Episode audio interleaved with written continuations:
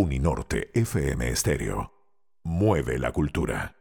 Aquí quiero saludar a don Johnny Fayad Ascar. Yo les conté, les conté al principio del programa que hoy íbamos a hablar de eh, empresas, organizaciones, liderazgo, todo lo que tiene que ver con las tendencias empresariales y que teníamos un invitado especial para ello.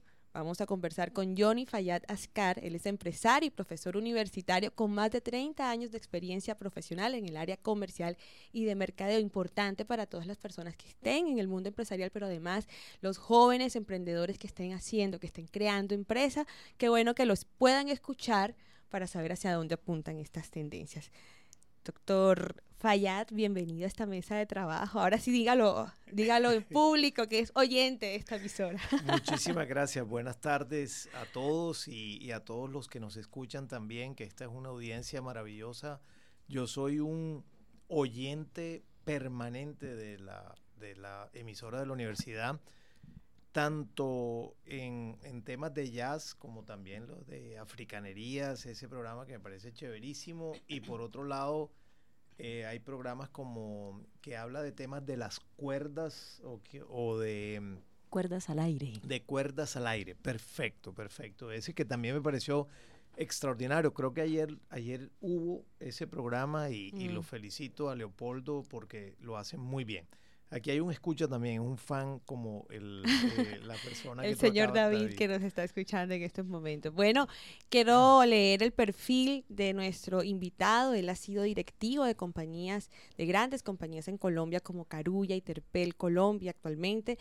Eh, se ha desarrollado en las áreas de mercadeo y comercial, es consultor de empresas en diseño estratégico, cultura de servicio, gerencia comercial, gerencia de mercadeo, crecimiento y expansión.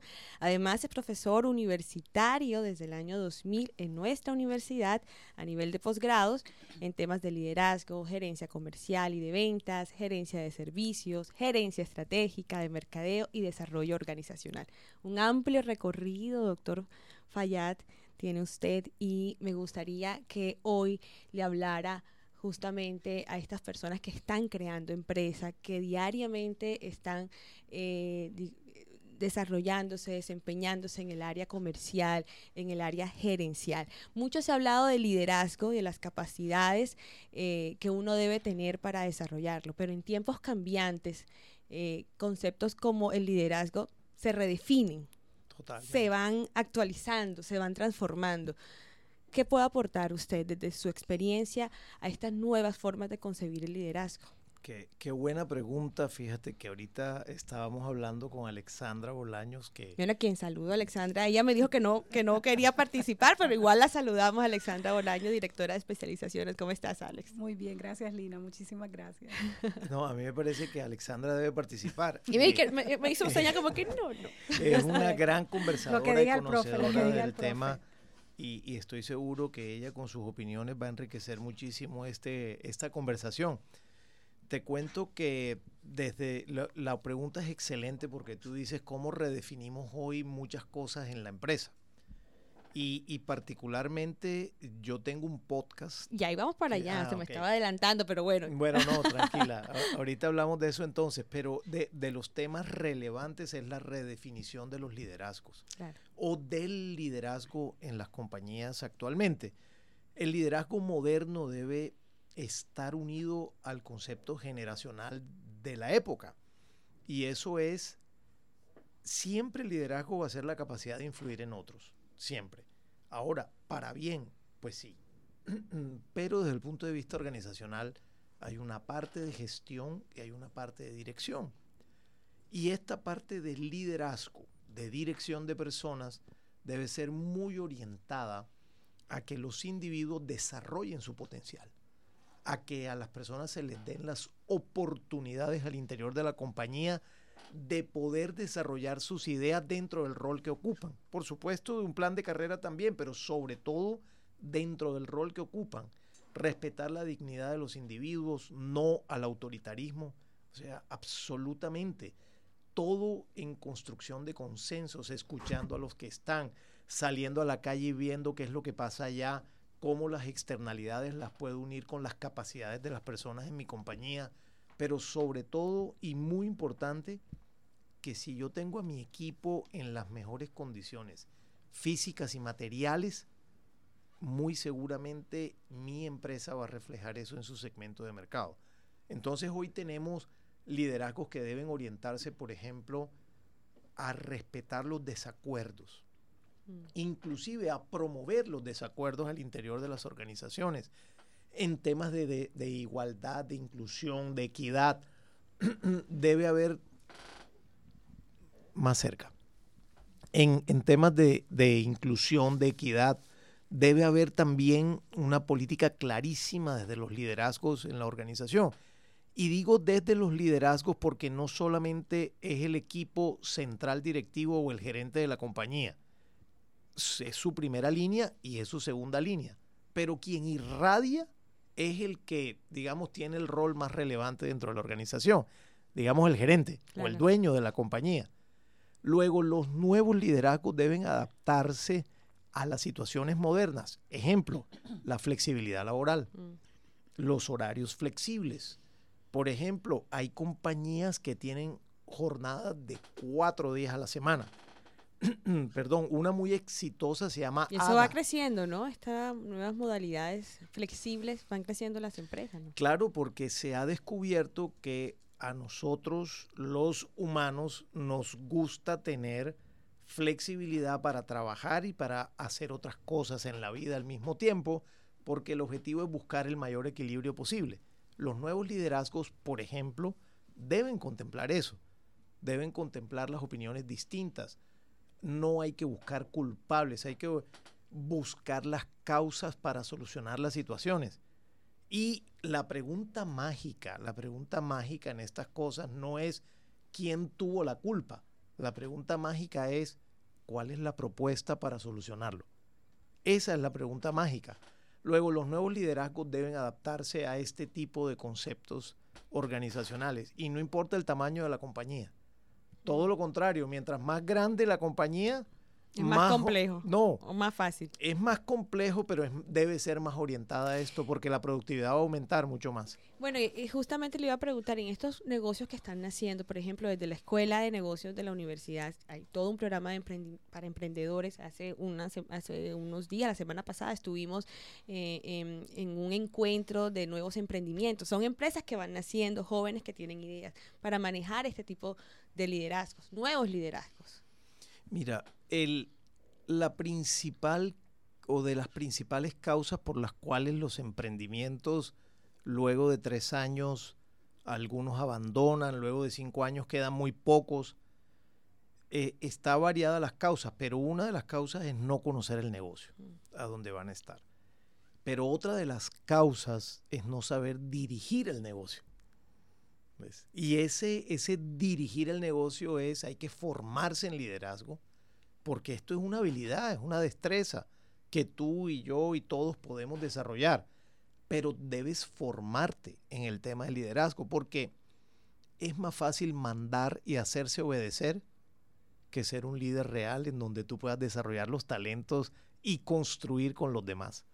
Entonces, a los nuevos emprendedores, la invitación es a que se formen más en temas de liderazgo, de dirección de personas y que no usen el autoritarismo como la primera causa por la cual consideran ellos van a hacer andar la compañía, sino que consideren la construcción de consensos como la principal causa para construir la compañía en conjunto con sus equipos. ¿Quieres aportar algo, Alex? ¿Qué piensas tú? Yo pienso que en esa clasificación que hace profesor Johnny de liderazgo, de, la dirección, es que en la mayoría de las escuelas nos enseñan de manera muy literal el tema del liderazgo, más nos dejan de un lado que a la final lo que estamos son gestionando las emociones de las personas. Eh, nos enfocan mucho hacia el rol y hacia el hacer, hacia cómo impulsar a esas personas o influenciarlas para que desarrollen una mejor, un mejor rol y sean competitivos y dejamos muy de lado que a la final no es dirigir para que hagan, sino gestionar las emociones de esas personas. Y ahí es donde está lo complicado del asunto.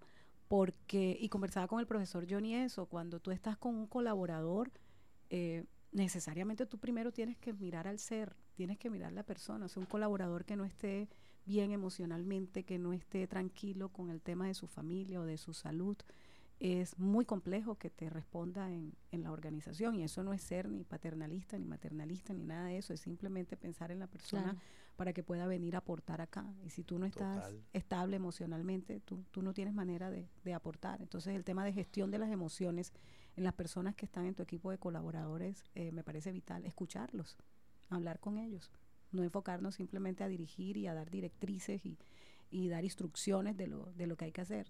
tomarse un cafecito cinco minutos. Y además todos hay que mirarlos de manera diferente y tratarlos de manera diferente. Tú no puedes pasar así un rasero igual. Para todos tienes que ser capaz como, como de mirar todo ese arco iris que puedes tener enfrente tuyo. Total, que es lo más bello del liderazgo, porque es identificar situaciones de cada quien, inclusive necesidades de cada quien ejemplo te voy a dar, el reconocimiento. Habrá personas que quieren un reconocimiento con papel, que le hagan un diploma. Hay otros que con que les, se le toquen el hombro se sienten perfectos. Y hay otros como yo que dicen, a mí no me felicites con papel, a mí felicítame con plata. Un aumento estaría bien. claro. Bueno, eh, ya lo mencionaba el podcast el cual produce ya hace un tiempo, Hablemos de negocio, desafiando la corriente tradicional. Eso me llamó la atención porque hace mucho énfasis en esa presentación. Hablemos de negocio, desafiando la corriente tradicional. ¿A qué desafíos? Ok, ese, ese, te agradezco mucho la pregunta también. Yo, Alex también me decía que le parecía bastante, digamos, interesante esa, ese eslogan yo he sido profesor por muchos años y por supuesto he estado en mi práctica empresarial también por muchos años. Y el feedback que yo recibo de los estudiantes también en mis eh, eh, momentos de consultoría es que la academia versus la práctica es, hay una brecha muy grande desde el punto de vista organizacional. y yo decía, bueno, pero esta, esta brecha debemos poderla cerrar. Nunca se va a cerrar, porque el rol de la academia es hacer las propuestas y el rol de las empresas es ejecutar para validar. Entonces la brecha siempre debe existir. Me parece sano que exista. Lo que sí no me parece indicado es que la gerencia, la brecha sea tan grande. ¿Me explico? Es decir, si tú tomas 10 organizaciones no solo en Colombia, en cualquier país de Latinoamérica, en los Estados Unidos, inclusive varios países de Europa, de cada 10, tú puedes decir casi que 6 compañías son autoritarias, en donde las personas no le dan la posibilidad de desarrollarse. Mm. Hay compañías muy, muy grandes que hacen mediciones de satisfacción en el trabajo compañías, eh, muchas en Colombia que tienen sede también, y hay estudios que entrevistan a mandos medios, inclusive directivos de las organizaciones, más o menos 40 mil personas en el mundo, y más o menos 75% de las personas dicen estar satisfechas con su trabajo actual, porque una de las razones de su insatisfacción es que no les valoran su capacidad profesional dentro de la organización. Entonces tú dices, aquí hay un síntoma que esto tiene que cambiar. O sea, la empresa moderna debe ser distinta a lo tradicional. El interés de mi podcast es hacer esas reflexiones de cómo una compañía pudiera ser distinta hoy en medio de esta generación actual en la que estamos. No hablo solo de los jóvenes como ustedes, ni de los mayorcitos como yo. Hablo de la generación actual que nos está tocando vivir a todos. Entonces, desafiar la corriente tradicional es poner sobre la mesa temas sobre los cuales son claves dar una discusión y que puedan generar un cambio del directivo de la compañía dentro de la organización. ¿Y qué se dice de la aceptación por, de estos temas a los, a los directivos, a los gerentes, cuando se vienen con estas ideas eh, nuevas? transformadoras, disruptivas, empezar a escuchar qué, está sintiendo su, colaborador. ¿Qué, dicen? ¿Cómo, ¿Cómo toman esta información? Mira, hay otra brecha allí. Y la otra brecha es el querer y la otra es el poder. Cuando digo querer y poder me refiero a que hay como una dicotomía de pensamiento en que la gente dice, yo estoy escuchando eso y pudiera ser interesante, pero es un tema más. Mm. Hasta que en algún momento alguien va a decir, mira, esto sí es un tema interesante y a lo mejor al interior de la compañía yo puedo ser capaz de modificarlo. Por lo tanto, es una constante educación para que las personas hagan reflexión profunda, aquellas que sientan esa posibilidad o necesidad, pero que les va a ser muy útil al interior de sus organizaciones porque van a ser más productivos y van a tener gente más contenta. Claro. No, no es un tema solamente salarial, que por supuesto el salario es clave. Porque ¿cuánto me cuesta esto? es la pregunta, ¿no? Poco, porque, porque es más caro no hacerlo. De hecho, te digo algo, de hecho, casi que no te costaría porque no necesitas contratar a un consultor. Tú puedes formarte, puedes hacer pilotos al interior de la organización y te vas a dar cuenta que estos cambios van a ser enormemente productivos. Todos conocemos una compañía que se llama Netflix, ¿cierto? Tú la has escuchado también. Por supuesto, consumidora. una compañía como Netflix no tiene un esquema tradicional de organización, si no, no sería tan creativa como lo es. Pero tiene unos esquemas súper disruptivos. Ejemplo, te voy a dar, no le dan vacaciones a la gente, sino que la gente puede tomarse los días de vacaciones que considere. Por ejemplo. Por ejemplo, no hacen control de gastos de las personas una vez al año hacen una auditoría y si te sacan un gasto que no corresponde al desarrollo del negocio, faltaste a la confianza y te votan. Eso sí está claro en la política. Pero lo interesante es que no te hacen control de gastos. Ellos confían porque le pagan mucha plata a mucha gente como para no confiar en las personas. Entonces, hay una serie de paradigmas que hoy día tenemos que podemos ser distintos, ¿de acuerdo? En las organizaciones tipo Netflix, pero en cualquier organización, porque la creatividad es un valor fundamental que va unido a la innovación. Por lo tanto, eh, hay cosas que se pueden cambiar, que se deberían cambiar y yo quiero contribuir a eso. A propósito de tu comentario, Lina, eh, yo estoy recordando el último podcast del, del, profesor que me encantó. Me encantó y eh, creo que el tema de comunidades de aprendizaje y de buenas prácticas en las organizaciones eh, sería un camino, un instrumento, de acuerdo a lo que le escuché a él en ese, en ese podcast, y el término de restauración organizacional, que me encantó. Que nos explique lo de los re-res, que nos invita a que tomemos esa, esa práctica. Y es un poco lo que él está mencionando, no es lo que nos cueste, es lo que somos capaces de introducir a los modelos que tenemos en las organizaciones sin un grado de gasto mayor al operativo que ya tenemos. es un tema de, prácticas. Profe, cuéntanos de los RERES, que a mí me encantó y espero que a los demás también. Gracias. Eh, ese eh, es uno, el, último episodio de mi podcast es el número 66. Si es así, es así, ahí, en ese, episodio. Ese es el último, el 67. El último. que ahorita sale, que ya está montado, sí. Ya lo escuché, si es así, es así, así, se titula. Así, ese es el último, correcto. El anterior, que es eh, que Alex muy eh, gentilmente y de manera muy mm. generosa me ha dado una retroalimentación muy positiva de, ese, de este tema, lo hemos llamado revisión y restauración como ambas empiezan por re, al final digo, tenemos que hacer re-re en las organizaciones. Y el re-re implica lo siguiente. Uno, hacer revisión. ¿De qué vas a hacer revisión? De toda la compañía, pero de un tema súper relevante. Hay que hacer revisión de las relaciones interpersonales. Y eh, una vez revises eso, hay que ver cómo están y restaurarlas. porque siempre se va a poder restaurar una relación personal, siempre, siempre.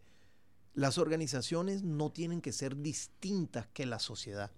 Si tú tienes un grupo de amigos, ¿cuánto tiempo pasas tú, Lina, en el trabajo? Bueno, eh, ocho horas. Ocho horas. Ocho durmiendo, dieciséis y las otras ocho haciendo otras pasa cosas. Pasa permanentemente el relacionamiento. Claro. Claro. Hay personas como yo que trabajamos más horas. Y, y lo que te quiero significar es, el 33% de tu vida está en el trabajo. ¿Por qué tenemos que hacer del trabajo una carga relacional? ¿Por qué tenemos que estar alrededor del autoritarismo?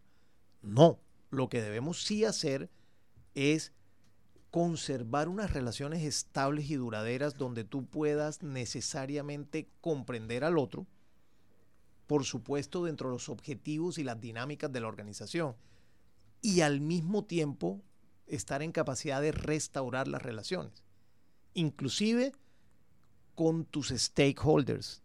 Tú deberías poder restaurar con tus grupos de presión las relaciones, la comunidad circundante, por ejemplo.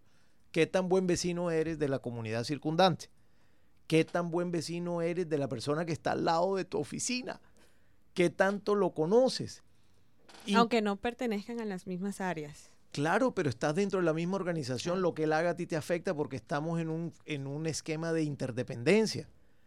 Por lo tanto, la compañía debe revisarse profundamente en todos los aspectos de la organización, para no entrar en temas técnicos, pero sobre todo a nivel de las relaciones interpersonales, porque a mí me parece súper ganador cuando las organizaciones tienen relaciones estables y duraderas con las personas que trabajan. ¿Y esas mediciones cómo se hacen? ¿Cómo se logran, por ejemplo, en grandes empresas, eh, cuidar esa relación interpersonal?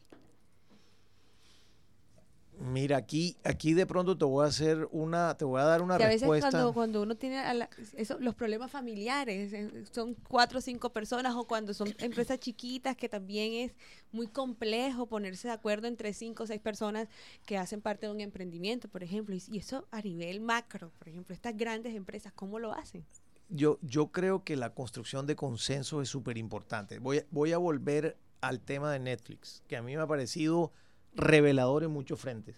Mira lo que dijo Reed Hastings, que era el CEO hasta hace poco de Netflix, o el, el gerente y presidente. Dijo, cuando alguien se queda callado en una reunión y no dice lo que piensa, para nosotros en Netflix es una deslealtad.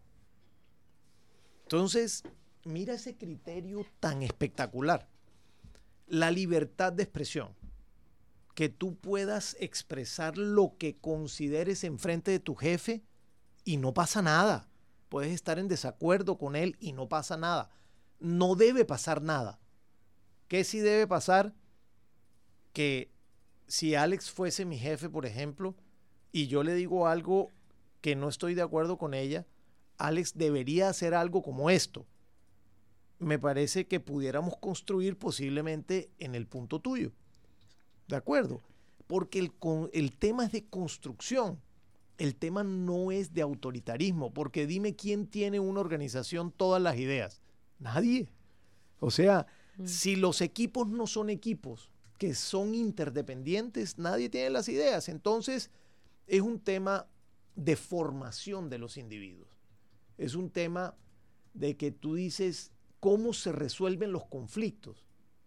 Hay que enfrentarlos pero con la firme decisión de llegar a acuerdos. Porque si yo estoy en una compañía y yo saco mi cargo en la organización y yo digo, bueno, mira, ¿sabes qué?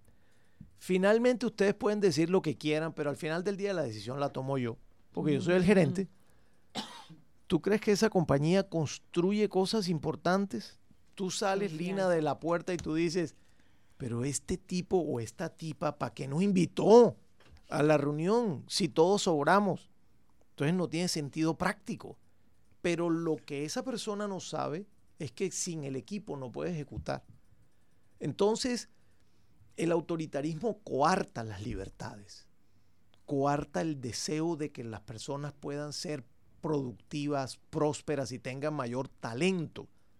Lo que pasa es que es más fácil que enseñar, formar y liderar y desarrollar personas en el equipo de trabajo. Entonces, siempre va a haber una solución de construcción de talentos. Ahora, si tú quieres polarizar el tema y sacar los equipos polarizados porque tú eres el que manda o la que manda, pues ahí volvemos al esquema actual de las organizaciones y eso no obedece a la generación moderna. Claro.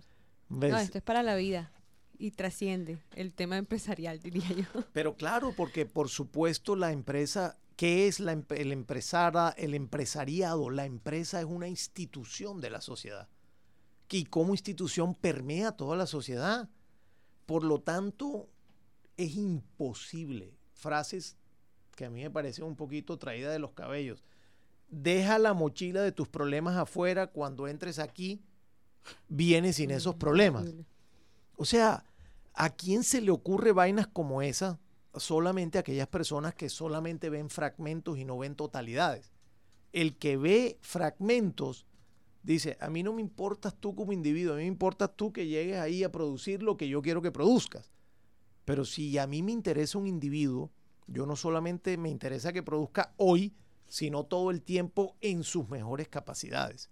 Por lo tanto, yo estoy, soy consciente de las situaciones que le pasan a los individuos alrededor mío. Esto es una disrupción con respecto a lo que la mayoría de las organizaciones hoy hacen con sus equipos de trabajo. Qué pena extenderme tanto. No, no, y este es un tema que, que, es muy amplio realmente y fascinante, sobre todo para aquellas personas que están en este escenario profesional. En su podcast, ¿qué otros temas podemos encontrar? Mira, yo, yo tengo... Para que los oyentes puedan ubicarlo en Spotify. Sí, sí. Y, y escuchar todas estas enseñanzas. El podcast se llama Hablemos de Negocios está en Spotify, está en Google Podcast y está también en Apple Podcast. Me encantaría que se suscribieran y por supuesto me dejen sus comentarios alrededor de qué les pareció cada episodio. En, mi post, en mis podcasts, en mis episodios del podcast, hablo de temas de ventaja competitiva, hablo de temas de liderazgo, hablo temas de estrategia, hablo temas de marketing, hablo de temas de creatividad, hablo de temas de desarrollo del ser de los individuos, hablo de temas un poquito técnicos de las organizaciones como estructuras organizacionales, esquemas de toma de decisiones, centralización, descentralización.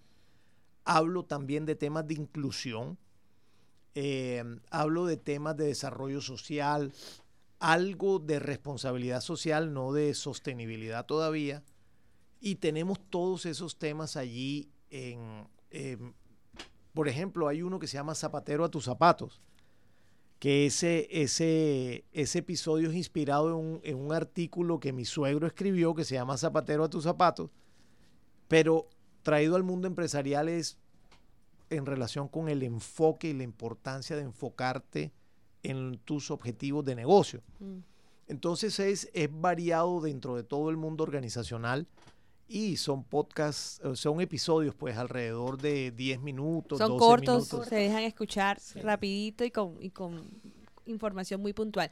Ya para cerrar, estamos ya para cerrar la entrevista, porque sé que el tiempo, el tiempo también es corto, también hay otras, otras actividades que hacer, pero también estamos cerrando año y empieza todo el proceso de hacer balances y hacer planeación. Y en uno de estos podcasts hablas de debatir lo que entendemos por planeación estratégica, porque ahora todo el mundo está en planeación estratégica, que viene para el 2024, cómo nos vamos a proyectar, y me llama mucho la atención que ha sido crítico de este concepto, ¿no? De, eh, y, y buscas debatirlo, mejorarlo, transformarlo. ¿En qué consiste esto para, digamos, dejes sembrado este mensaje ahora que están muchos tratando de, de ver cómo arrancan para el próximo año? Muy bien, muy bien. Mira, yo te decía que como profesor cuando dictaba el concepto de planeación estratégica, yo decía, a mí esta, este concepto no me cierra tampoco en la práctica mía empresarial. A mí me parece que esto le falta algo metodológicamente y conceptualmente.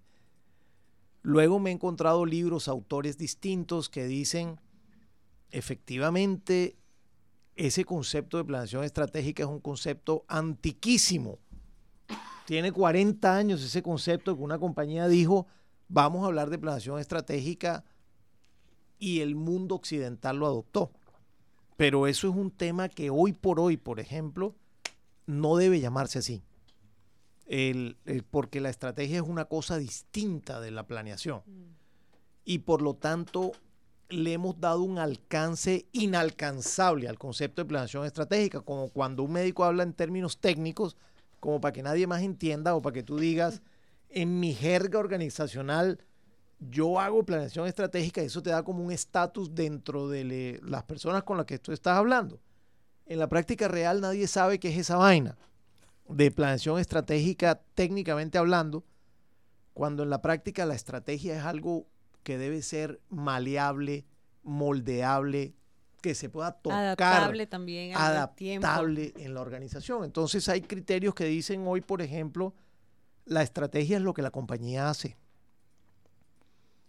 Y yo decía, oye, a mí me parece que eso sí me cierra mucho más. Ahora, no tan simplista como lo que la compañía hace sin mirar qué pudiera ser mejor, pero lo que se, de lo que se trata es no tener tantas cosas que al final lo que termina es confundiendo a la gente. Entonces, menos... Es decir, que tiene que ser mucho más enfocado y mucho más, eh, digamos, comprensible. comprensible. y práctico. Porque fíjate, aquí menos es más. Si tú llegas y dices, mira, yo lo que quisiera para el año 2024 es aprender inglés en el nivel hasta el nivel 12 aquí en el Instituto de Idiomas, yo creo que con eso es suficiente para un individuo. Me explico, porque si tú te pones a decir, yo quiero aprender inglés, pero además quiero irme para Europa, pero además quiero comprarme un carro nuevo, pero además voy a meterme en un proyecto inmobiliario, pero además voy a hacer esto, esto, esto y lo otro, entonces ahí supera tus capacidades los objetivos. Entonces hay que darle claridad porque la organización necesita claridad y poder que con sus capacidades pueda ejecutar y volver eso que pensaste, volverlo práctico. Entonces hay que redefinir el concepto de estrategia en las organizaciones, no hablar de plan estratégico, hablar de un plan, pero no necesariamente estratégico, y la sugerencia es menos es más, porque cada paso, cada momento de tu compañía y de tu tamaño de organización te debe indicar qué significa menos para cada uno de estos eslabones. Eh, yo construyo sobre lo que dice el profe y es que yo creo que es muy importante y estoy totalmente de acuerdo en que tú no puedes aportar a esa construcción si tú no entiendes qué es lo que tienes que, que aportar y que lo importante es que todos los miembros de una organización puedan construir, sí, pero comprendiendo hacia dónde se está moviendo la empresa para responder a lo que el mercado les está pidiendo. Entonces, en ese sentido, es súper válido que debe ser un lenguaje muy sencillo, sin tantos tecnicismos y esas palabras, como mm. dice el profesor Johnny, que, que, uno, queda que uno queda mm. como, ¿y yo qué voy a hacer aquí? ¿Y esto qué es? Y que absolutamente todos los colaboradores, independientes del nivel en el que se encuentran en la organización, sepan qué están aportando dentro de ese propósito misional que, tiene la, organización y por eso es importante comprenderlo. Mira, y es que, y con esto cierro, ¿cuántas compañías en el mundo hacen planeación estratégica? ¿Cuántas crees tú? No sé, todas. Suponte que haya, suponte que haya mil millones de compañías. ¿Cuántas crees tú entre grandes y pequeñas? ¿Cuántas crees tú que hacen plan estratégico como hoy se conoce? No sé. Si acaso, si acaso, si acaso, el, el 10%. el 10%. El resto no hace plan estratégico, no. no, lo hace. ¿Y por qué no lo hace? Porque es que lo que le han dicho es que esa vaina es para sabios, pero no hacen plan estratégico, pero crecen, ganan billete, generan mayor empleo.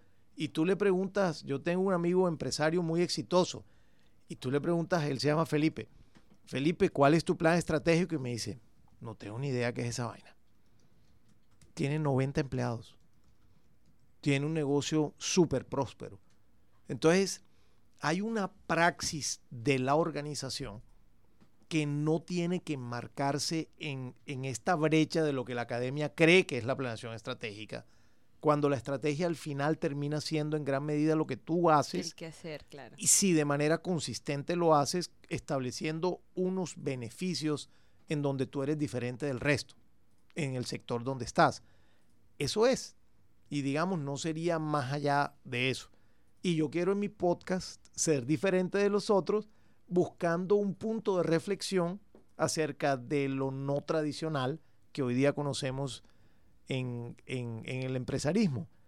Y, y, por eso, siendo consistente con este concepto, tengo solo un beneficio. Y ese beneficio para mis escuchas actuales y futuros es darles un espacio de reflexión alrededor de cómo pudieran modificar su estilo de gerencia en la actualidad. Excelente, bueno, muchísimas gracias al profesor Johnny Fallatascar por acompañarnos, por contarnos y compartirnos sus conocimientos en torno a este escenario empresarial, comercial, de mercadeo, de servicio, pero sobre todo, y creo que ha sido transversal en esta conversación, el liderazgo.